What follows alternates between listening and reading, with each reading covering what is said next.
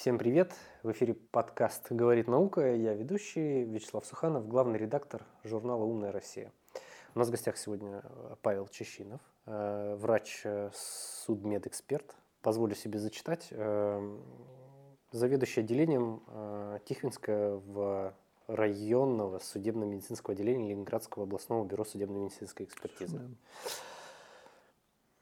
Павел, расскажите, как вы как вы пришли к тому, чтобы стать судмедэкспертом? И коротко, вообще, кто такой судмедэксперт? Прежде всего, судебно-медицинский эксперт – это врач, это доктор. Э, к сожалению, особенно мои э, сильно старшие коллеги, э, мне приходится сейчас сталкиваться с тем, что я прихожу в отделение, а меня спрашивают, а у вас есть медицинское образование? Да, есть. Я закончил медицинский институт. Я после этого прошел специализацию, как любой другой доктор, как невролог, как стоматолог, ну, стоматолог, ладно, отдельно, как хирург, специализацию по судебно-медицинской экспертизе. И только после этого приступил к работе. Значит, э, в этом смысле моя специальность врачебная не отличается от других врачебных специальностей. Я врач. Значит, э, специфика моей работы состоит в том, что э, мне часто приходится работать с неврачами. И, собственно, суть моей специальности в том, чтобы объяснить неврачам врачебные моменты. Э, э, естественно, я считаю, мы, эксперты, считаем свою специальность э, одной из элитнейших в медицине, поскольку должны знать хотя бы иметь представление обо всех специальностях. Вот. Ну, кроме того, чисто юридически экспертом может быть и не обязательно судебный эксперт. Если нужны знания, специальные знания узкие в неврологии, может привлекаться невролог, так же как хирург, кардиолог или любой другой доктор.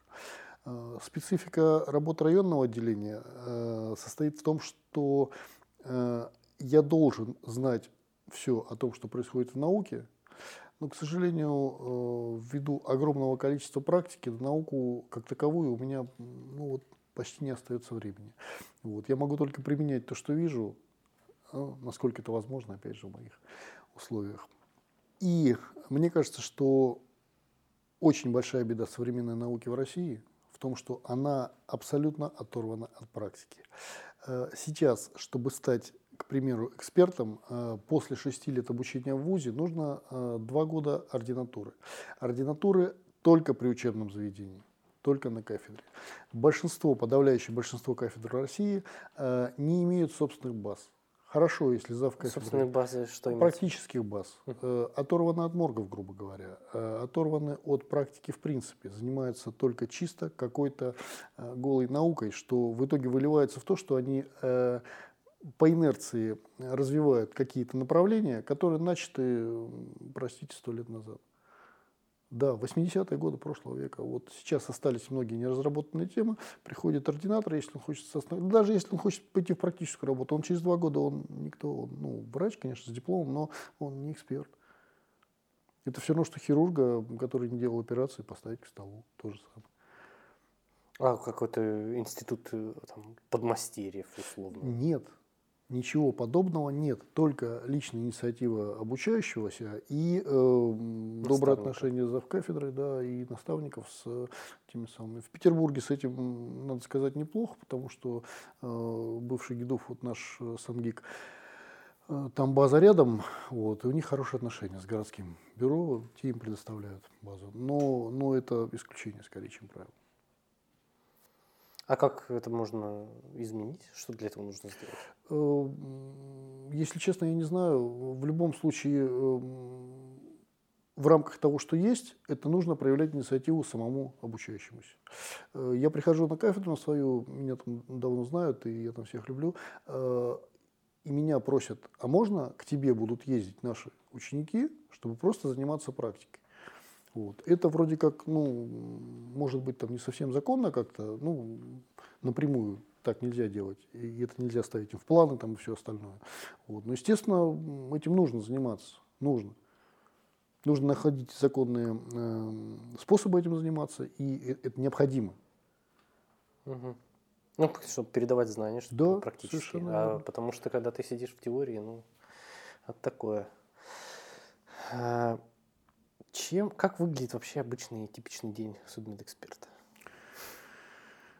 Вот чем вот э, в фильмах э, всегда показывают там э, все такое красивое, ты в белом халате, объясняешь каким-нибудь э, полицейским, что сейчас, значит здесь все да. вот, вот Сейчас так. вышло очень много книг по этому поводу, в основном зарубежных. Наши почему-то считают, наши авторы почему-то считают, что э, ну выезжают на хайпе, то есть э, печатают э, сборники судебно-медицинских историй. Это да, это интересно, но очень мало э, осмысления, очень мало э, вот, научного подхода, очень мало того, что а почему именно так? Понятно, людям интересно, вот людям, пожалуйста, им на блюдечке. И нынешние книги, популярные российских авторов на эту тему, они практически все вот, вот такие, основаны на случаях. У зарубежных авторов э, почему-то в книгах случаев не так много. Вот. И там в основном описание вот процесса, описание науки. Кто что делает, зачем делает. Эм, очень интересно их читать, э, очень забавно э, понимать различия. Так вот, э, авторы из, так скажем, развитых стран, типа Великобритании, у них все достаточно красиво, вроде и так, как надо, хотя не без определенных издержек. А вот недавно вышла книга автора из Южной Африки, так вот один в один, как у нас. Э, я к чему это вспомнил? Э, у него просто книга начинается с такой, как бы, ну, вступления сноски, что вот все считают, что эксперт это там э, человек в подвале, который там без окон, полупьяный, там что-то сделает с трупами, там режет в это самое, в антисанитарной обстановке. Это типа давно не так, все уже давно там командная работа, все остальное. Э, так вот, в общем, я, наверное, тот, который в подвале, ну, только что не пьяный, один и с трупами, что-то там. Единственное, что я, конечно, не кушаю и не выпиваю в секционно, это не гигиенично. Э, к сожалению, к сожалению, как везде, э, роль личности. Если пришел в морг, ну, грубо говоря, хозяин. Э, Хозяйственный человек? Мы да, э, не просто хозяйственный человек, а человек, который готов. Неважно, это морг или отделение в больнице, сделать из этого отделения нормальную боевую единицу, нормальное подразделение. Э, он, ну, если готов что-то делать для этого, он сделает. А если не готов, не сделает. Будет работать в подвале без окон. У меня сейчас вполне приличные условия. А, вот. Э, отчасти этого пришлось добиваться от государства, отчасти не от государства. Э, это сейчас, ну, вот, что не от государства, это я говорю про персонал и про все то, что не связано в основном Это какая-то грантовая история или что? Нет, нет, нет. Это просто нужно добиваться перераспределения средств, которые выделяет государство. Мы дотационная отрасль, у нас практически нет э, коммерческих каких-то э, этих самых законных коммерческих э, источников финансирования. То, что традиционно с нами связывают, ритуалку, вот лет 10, как нас официально в Ленинградской области от нее избавили, все мои коллеги просто перекрестились пяткой. А что, что, ну вот это как раз вот про вопрос про изменения за 10 лет. Вот э, что это в практическом плане значит? То есть 10 лет назад что было? Э, морги в Ленинградской области оказывали ритуальные услуги. Секунду. То есть э, организация похорон? Да. Прямо в морге? Прямо в морге, ну, не самих похорон, скажем так, до, подготовка тел, до, mm. до выдачи. Mm-hmm. Вот. Это коммерц... коммерческая, получается, как раз-таки составляющая. Да, была. да, это самая коммерческая составляющая. Эм, а почему все перекрестились э, от радости, что Потому что проблем с этим было гораздо больше, чем толку. Чем маржа да. вообще. Эм, деньги, конечно, поступали, конечно, поступали деньги на, ну, часть денег шла там на оборудование и на ремонт и на все остальное, часть денег на зарплату сотрудникам, вот. Э, но, но э, это отдельная сфера деятельности не должны заниматься этим э, эксперты и работники морга, в принципе. Э, этим должны заниматься также специально обученные люди, которые вот только этим заниматься будут. Ну, вообще распределение процессов разных, раз, как это, да, распределение и разделение процессов, это же показатели высокой эффективности управления. Ну, э, и как у нас с управлением? Это же какая-то судмедэкспертная иерархия, ну, я не знаю, как в Минздраве там условно, этот подчиняется тому, тому, всему. Вот как это управляется? А, а вот и нет. Значит, в экспертизе, э, ну, во-первых, эксперт э, – существо процессуально независимое, лицо процессуально, процессуально независимое. И, в принципе, э, то, что делает один эксперт, второй, там, повторить, переделать или исправить, может только в рамках процессуального законодательства. Это первое. Второе, иерархии судебно-медицинских учреждений в России не существует. Что У нас есть значит сеть, сеть отдельных бюро, каждый из которых само по себе. И Э, абсолютно само по себе. А, оно хотя бы лицензируется? Да, угу. естественно. Это лицензированное медицинское учреждение, которое в финансовом смысле подчиняется субъекту, угу. ну, медицинской структуре субъекта. Значит, а в плане законодательства, законодательство РФ э, все над бюро, над начальником бюро и даже над экспертом в профессиональном смысле нет никого. Формально. Угу. То есть, естественно, если Короче, находится... никто гипотетически не может повлиять на экспертизу. Да, на первом этапе, на, на первичное экспертное мнение. Значит, если это мнение кому-то не нравится, кому-то не устраивает, оно не обосновано, ну, в общем, на законодательном э, уровне, э, да, привлекается другой эксперт, комиссия экспертов, э, составляется другое мнение, это уже другой вопрос. Первично э, процессуальный эксперт независим. Эксперт составляет свое мнение на основании своих знаний, своих умений. Э, почему э, не влияет? Э, экспертиза назначается либо в экспертное учреждение, либо конкретному эксперту, ну, я имею в виду судебно-медицинскую экспертизу.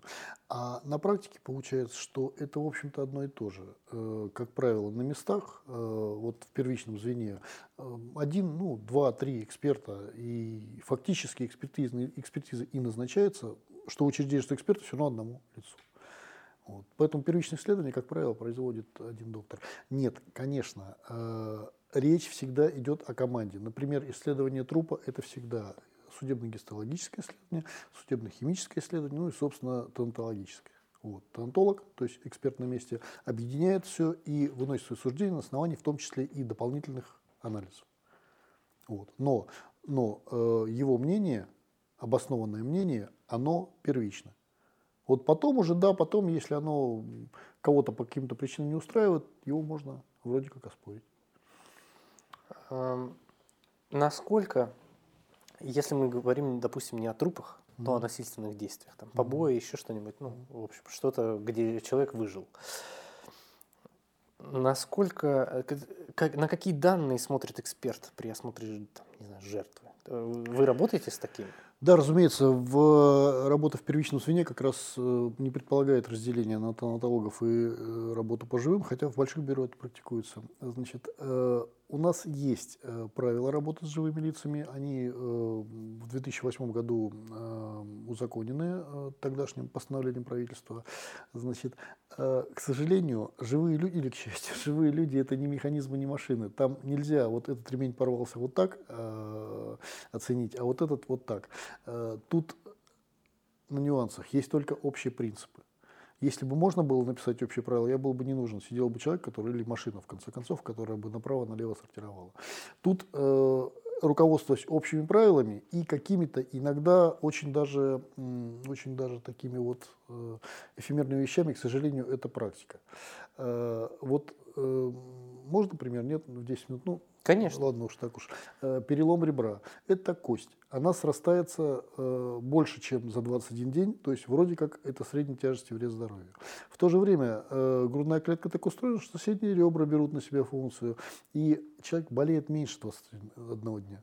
Вот такая вот вилка. Ну, боль, Значит, то есть проходит быстрее да, ну, по сути. Не, мешает, не мешает жить, и вроде как не совсем заросло, но вроде как не мешает, и оценивать больше 21 дня нет э, повода. Э, так вот, э, в одном из бюро нашей необъятной родины э, это оценивали как легкий вред здоровью, пока, пока начальник бюро не упал, не сломал ребро. И тогда он издал собственный подзаконный акт, э, в смысле указ на уровне бюро, что перелом ребра расценивается как средней тяжести, вред здоровью, точка на себе прочувствовал. Получается. Да, очень хорошо, когда есть такие подзаконные акты, когда начальник берет, берет на себя такую э, смелость. Я в суде, когда меня спросят, почему, могу показать, вот почему. Но так не бывает. Получай, э, секундочку, то есть ты в своем бюро, э, ну, как этот царь и бог, и сам издаешь себе указы, и тебе никто не указ, Э, ни президент, Начальник бюро, ни- начальник бюро издает обоснованные ну, указы. если ты руководитель. Да, если ты руководитель. В общем, да, эти указы, конечно, должны быть обоснованы. То есть, вот, к примеру, есть, есть нюансы в правилах, которые не, э, ну, не оговорены до конца. Например, два грудных позвонка – это тяжкий вред здоровью, а грудной и поясничный, которые рядом, которые смежные, вместе сломанные, это не тяжкий. Так вот у нас в бюро, у нас в бюро издали пояснительные, есть в бюро такая функция, издают пояснительные э, значит, документы, обосновываясь э, в том числе и медицинскими данными, о том, что это тоже относится, вот смежные позвонки, они тоже относятся к тяжкому вреду. А, Хорошо, ну вот, э, допустим, будет суд и так далее, и защита, там, не знаю, в общем, кто-то скажет, что мы не согласны с этой экспертизой, потому что у нас, я не знаю, в каком-то регионе этого является легкий. Ну, нелегким однозначно, там будет Мгм. пограничная Ну, я, я очень утрирую, но может да, такое быть? но, э, разумеется, кроме вот, вот это будет дополнением Мгм. ко всему остальному, к тому, что человек э, страдает э, натяжки, так скажем. Мгм. Вот. Но это приводит иногда к таким э, нюансам забавным, что законодательно, например, утверждается, что перелом костей носа, не, не дай бог вам сломать нос, э, ну, не буду говорить где, ладно, э, в одной из э, автономных областей нашей необъятной Родины. Там это средней тяжести. Опять же, указом начальника бюро. А вообще это какая тяжесть? Сколько вообще, Вообще тяжести легкий, бывает? легкий, э, без вреда, ну, повреждение, не причинившее вреда здоровью, э, причинивший легкий, вред здоровью, средней тяжести и тяжкий. Там тоже везде свои нюансы, везде критерии, не только длительность расстройства, но там опасность для жизни и утрата трудоспособности. Это, это достаточно большой пласт знаний. Как сейчас организована, не знаю, вот систематизация всех этих данных? Это же огромный массив данных, обработка их, какая-то, не знаю, может быть, есть единый суперкомпьютер, не знаю, вот этот big data пресловутый, про который все говорят, чтобы это все как-то оцифровать, сделать какие-то с помощью Знаете, нейросетей. э, какие-то Я бы штуки. советовал этот вопрос задавать всем приходящим врачам. Э, Реакция будет как минимум забавная. Э, Сейчас проводится глобальная попытка э, на уровне страны увязать нас всех в общую информационную систему. При этом, э, да, при этом применяются, так скажем, э, при- применяемые, так скажем, механизмы для этого, они, во-первых, ну, немножко несовершенны, во-вторых, почему-то везде разные и часто не стыкуются друг с другом. И объем статистической информации, которую мы выдаем наверх, э, огромен. Для обработки очень, э, очень благодатная почва. Э, с другой стороны, зачем мы это делаем, пока не совсем понятно. Может быть, Замысел Творца. может быть, мне по скудоумию, да, не- непонятно. Но уходит от нас информация вот любая, вообще на любую тему. И, по крайней мере, э, для по- по- эм, планирования противоэпидемических мероприятий, для планирования мероприятий по предотвращению травматизма. Э, Вот много для всего мы даем информацию, как, вот, как первичное звено. Точно так же это делает поликлиника. Точно так же это делает любая частная медицинская контора. У них есть э, обязанность э, обезличенную статистическую информацию отправлять. Ну и плюс мы же все там эти, подписываем согласие на информированное оборонное согла- согласие на обработку персональных данных. Вот. Это именно для статистики. То есть пока идет сбор тотальный. И Э, куда Сбор его... идет. Э, Раньше это было, ну, вроде как понятно для чего, э, это замыкалось на уровне субъектов. И когда мы, например, боролись с, э, в конце 90-х, Ленинградская область была самой пьющей в России. Да, причем вот, вот, вот как ни крути, фактически там в два, в три раза, в пять превышала смертность это самое. Одним из, одной из причин было то, что хорошая диагностика была. В Ленинградской области была возможность для стопроцентных химических исследований, а в других областях не было. То есть Э, они там фактически предоставляли не те цифры, которые были. Фактически отчасти и поэтому, не только поэтому, нет. Э, За 20 лет ситуация изменилась кардинально. У меня сейчас, это вот, ну, отчасти там пытались бороться административным ресурсом, то есть вроде как э, точнее ставить диагнозы. Вот, в других границах, э, так скажем, содержания алкоголя в крови. Но это только один из нюансов, и далеко не самый большой. То есть, секунду, то есть они пытались э, чуть повысить границы, и получается, что типа, Чуть а вот у нас уже не чуть пьющие. снизить смертность от, от э, отравления тела спиртом. А какая, вот если так в курсе, на вскидку, сколько людей в год покидает нас из-за алкоголя? Сейчас Да. Напрямую, э, скажите, если человек под большой дозой алкоголя попал под поезд, это он от алкоголя или от поезда? Э, так вот, Хороший вопрос. так вот, э, смертность от отравления этиловым спиртом на данный момент не совсем нулевая, но почти нулевая. Э, Акциз помог, я так полагаю. Я честно не знаю. По-прежнему, ну, дерьма пить стали меньше, конечно, однозначно. Я не берусь тут э, как-то оценивать. Э, Меньше идет э, контрафакта из, вот откровенно контрафакта из сопредельных там всяких там областей. Вот. А может быть просто, просто, просто Просто а, неинтересно. нет, нет, нет, нет. Очень много нюансов. Одним из нюансов, кстати, к, сожалению, является вот это вот не, не вымирание, а вот э, волна. Сейчас мои э, клиенты, в смысле покойники, это 40-50-е годы, Рождение. да, основные. Э, 60-е, 70-е, это, во-первых, спад рождаемости. Во-вторых, это те э, годы, которые больше всего пострадали от 90-х, которые вот, ну, вымерли. Ну, которые тогда. там... Да. Значит, и может еще отчасти поэтому. Э, Много причин. Но факт есть факт. Сейчас вот э, смертность от алкоголизма мы практически победили. Прямую вот эту вот, которая вот не под поезд. Это очень позитивно. Может быть, дальше... Как ни странно, одним из позитивных моментов является то, что сейчас стало много смертей от онкологических заболеваний. Э, Позитивным моментом. Почему? Потому что люди стали доживать до онкологии. И онкология сейчас теснит сердечно-сосудистые заболевания. Отчасти потому, что мы боремся с сердечно-сосудистыми заболеваниями. Отчасти, конечно. Ну, вот очень сильно. Отчасти это шутка. Да. А отчасти от того, что люди доживают до онкологии. Это действительно нужно дожить. Это, ну, вот, вот э, как, э, вот, э, онкология, это вот исход, это после. Если человек не погиб от, от сердечно-сосудистой патологии, то он с большой долей вероятности вот как дожить до своего рака, это вот сейчас понятие такое, которое входит в, Мгм. это самое, в мозг. Такая зрелость получается. Да, совершенно верно. Значит, э, можно коснусь немножко курения и алкоголя, да, это самое. Можно вот прям завершить, Да. какая будет небольшая проповедь. Значит, значит э, курить вредно, безусловно. Это даже не обсуждается. Вот. Э, алкоголь это тоже яд, это тоже вредно, но тут я не могу. Я себе иногда позволяю откровенно, хотя да, это тоже вредно. Э, тут ведь как? Э, вот среди тех, кто доживает до 90 лет, гораздо больше некурящих. Это безусловно. Но в прослойке от 90 и 100 плюс курящих и некурящих одинаковое количество. Просто потому, что если ты куришь и дожил в 90, то там уже э, генетика. Курите много, с 7 лет много, продолжайте. Это в 90. Но курить вредно.